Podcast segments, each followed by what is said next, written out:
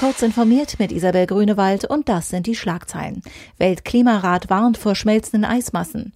Teamviewer geht an die Börse. Amazon schmiedet Sprachassistentenallianz und Russe bekennt sich schuldig im JP Morgan Hack. Angesichts immer stärker schmelzender Gletscher und anderer Eismassen mahnen Experten zum raschen Handeln, um schwerwiegende Konsequenzen für Millionen von Menschen zu verhindern. Der Weltklimarat IPCC hat der Politik in seinem Report zur Eisschmelze und den Ozeanen ein verheerendes Zeugnis ausgestellt und zeichnet eine düstere Zukunft, wenn nicht schnell etwas unternommen wird.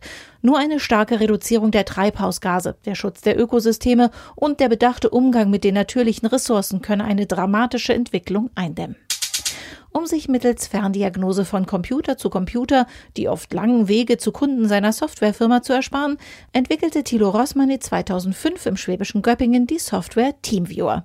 2014 kaufte der Finanzinvestor Permira Teamviewer für 870 Millionen Euro. Inzwischen beschäftigt das Unternehmen rund 800 Mitarbeiter weltweit und ist mehr als 5 Milliarden Euro wert. Am heutigen 25. September wagt sich Teamviewer nun auf das Parkett der Frankfurter Börse. Eine neue Unternehmensallianz rund um Amazon will dafür sorgen, dass in Zukunft auf vielen Geräten mehrere Sprachassistenten nebeneinander laufen können. Zu den mehr als 30 Firmen gehören unter anderem BMW und Spotify, die HiFi-Spezialisten Bose, Sony und Sonos sowie Chipkonzerne wie Intel und Qualcomm. Die Allianz will sich darum bemühen, Datenschutz und Sicherheit der Nutzer zu gewährleisten, auch wenn mehrere Assistenten auf einem Gerät genutzt werden. Die Chipkonzerne wollen mit ihren Prozessoren die technische Grundlage dafür schaffen. Ein 35-jähriger russischer Staatsbürger hat vor Gericht in New York gestanden, dass er an einem der schwerwiegendsten Hackerangriffe auf die US-Großbank JP Morgan im Jahr 2014 und verschiedenen weiteren Straftaten beteiligt war.